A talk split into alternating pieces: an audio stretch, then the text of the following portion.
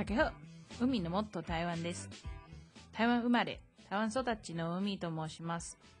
海のもっと台湾は皆さんの台湾の友人として、台湾の面白い文化や旅行話や日常生活を語る番組です。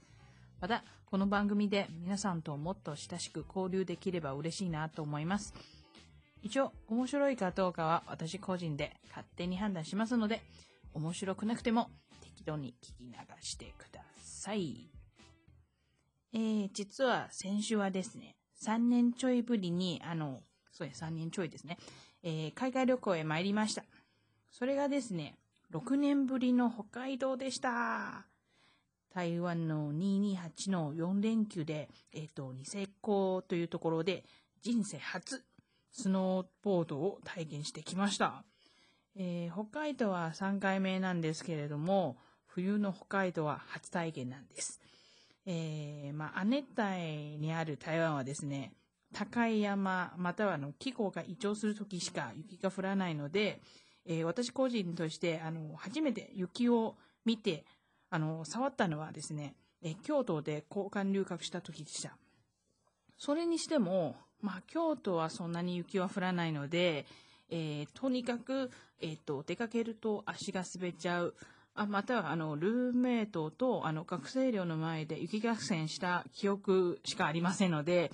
えーと30センチ以上の雪が積もるというのはそうですねあんまりに記憶になかったのでもうまあ北の大地という雪国でどう生活するのかそういうこと自体がね全く分かりませんでした。冬だって、あの、マイナス15度はどう着ればいいのかな。まあ、靴だって、あの、普通の山登りの靴しか思いつかないのですので、えーひょっとしたら自分は道端に、あの、バスが来てくれなかったら相談するのかなと、えー実はですね、変な予想もしてきました。えーしかも私と一緒に同行するのは、日本語がそんなに通じない友達なんですので、え友達の分まで心配しちゃいました。そして、初日になんと飛行機が遅れて、あの、予約したあの中央バスの最終便を逃しちゃいました。えーまた、あの、携帯のあの国際ローミングがなぜ使えなかったので、もう空港の Wi-Fi に感謝です。そして、あの、あちこち、あの、国内線も国外線のインフォメーションセンターに回って、最終的にリゾートラインというバスに乗れました。本当に良かったです。もう自分はなんか難民のようにあの空港を回してきたような感じで、まあ最終的にやっぱり到着するのがすごく遅くなると思うんで、空港のコンビニでおにぎりでも買って、えっと、晩ご飯にしました。あ、でも幸い最後は無事にあのバスに乗って国際ローミングもできまして、まあそれが本当にほっとしました。もう私はね、その場であの、嵐さんのあの感謝感激雨嵐という歌を心の中で歌いました。また、あの、まあ3時間もかけるそういうバスの時間なんですので、もう自分自分はね、ぐっすり寝ました。えーようやく民宿に一番近いバス停から降りて、あの、Google マップを開いたら、まあ、その上に書いてあるのが、えっ、と、750メーターを歩いたら民宿に着くという設定なんですけれども、それがですね、スーツケースを引き歩くのに、私は自分も何回も滑っちゃって、もうそれはなんかすごく、まあ、びっくりしましたというか、あの、もう体全身が起きました。そして、自分の身長よりも高い雪の壁がずらり、えっ、と、壁の中にある。あの、まあ、それは屋敷があるのはわかりますけれども、民宿の近くまであと50メーターぐらいで、あの、到着行けそうなのに、どうしても道に迷っちゃいました。それはね、あの、偶然に3軒目の民宿の前で、あの、実はですね、とても優しいあの男性の2人に、あの、道を教えてくれまして、えーやっと私はね、4軒目で予約した民宿を到着しました。それがもう、まあ、夜の10時近くだったので、変人だと思われてもいいから、私はね、路地で、あの、万歳参照をしたいですね。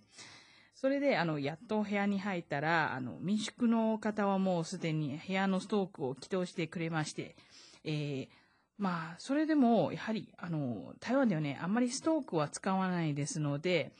それが、あの、なんていうか、部屋の温度に対しては、私たちにとって、それがあんまりにも暑くて、呼吸しづらいんです。なんか、窓を開けようとしたら、あの、友達と私、二人でいろんな試しをしてみたんですけれども、それでも開けられなかったんです。また、あの、時間も時間ですし、もうだいたい11時くらいかなと思って、民宿のスタッフはもう休みましたので、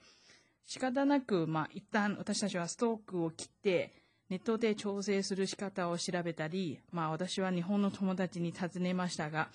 えー、それでも暑苦しかったです。うん、最終的にあの部屋の扉を少し開けて、まあストークを切ったまま寝ました。もう、今を振り返ってみても、やっぱり大変でしたね。はい。それでも、翌日は、あの、スキー場まで歩いて、あの、レンタルで、あの、ウェアと靴、まあ、スノーボードの試着もそれぞれが新鮮で、えー、今までにない経験だったので、られないことがたくさんありましたが、それでもいい思い出になりました。本当にありがたいです。また、あの、すごく、あの、なんていうか、私たちに、よくできたぞ !You are so good! と散々言ってくれるコーチにも出会いましたので、まあ、下手くそな私たちなんですけれども、それでも基本中の基本は学べました。まあ、当サイトがまだできてないんですけれども、またあの、レフトに降りるときも、まあ大体転びますけれども、まあ、一旦来年とか、また私たちは台湾でもっと練習すれば、えっ、ー、と、乗り越えられると思います。えー、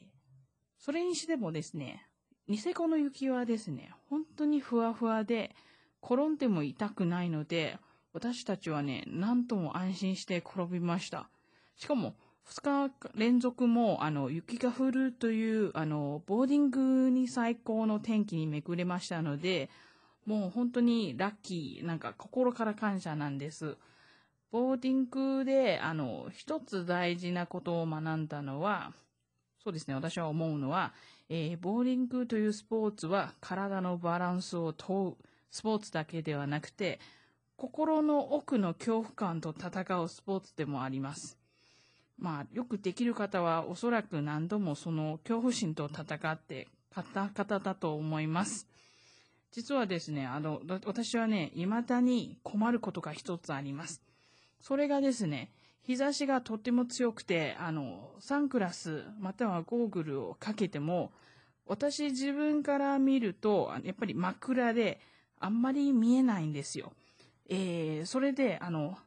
滑りながらも、あれ、どこが高いのか、どこが低いのか、実は判断できなくなるのです。それは本当に怖いです。うん、まあ、それを、理由をご存知の方、また、わかる方がいらしたら、あの、ぜひ教えていただければ幸いです。私自分は、あの、目が光に弱いことはしていますが、それを乗り越える方法、または道具とかありましたら、ぜひ教えてください。それからスキー場から離れて、えっ、ー、と、黒松内という町に私の友達の家へ参りました。えー、友達の家はですね、町の中心から離れたところなので、本当に夜になるとね、車もなくて、あの、人もなくて、うん、とっても静かで、あの、美しいです。えー、また、3年ぶりの友達にと会えて、まあ、たくさんおしゃべりして、それは楽しかったです。また、あの、友達は3年前から、あの、ワンちゃんを飼いましたので、あの、私たちも今回、あの、ワンちゃんと初対面で、もう本当にそれでも楽しく遊んでくれましたので、まあ、今回の飛行機チケットがめちゃくちゃ高くても、まあ、素晴らしい旅行だと思います。それは何もかもありがたいです。最後はですね、マイナス15度の北海道からプラス15度の台湾に戻ると、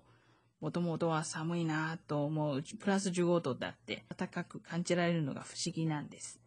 また、台北はここ2日間、日差しがとっても良くて、もう春が訪れたと思います。日本の皆さん、もし日本の寒さに疲れましたら、台湾にいらしてください。えー、素敵な春が待っていますよ。また、今週から WBC が始まりますね。えー、大谷さんのとてつもないホームランを見て、とても楽しみにしています。日本、頑張れそして、我が台湾チームも応援していただければ嬉しいです。はい。それでは、また次回、再见。バイバイ。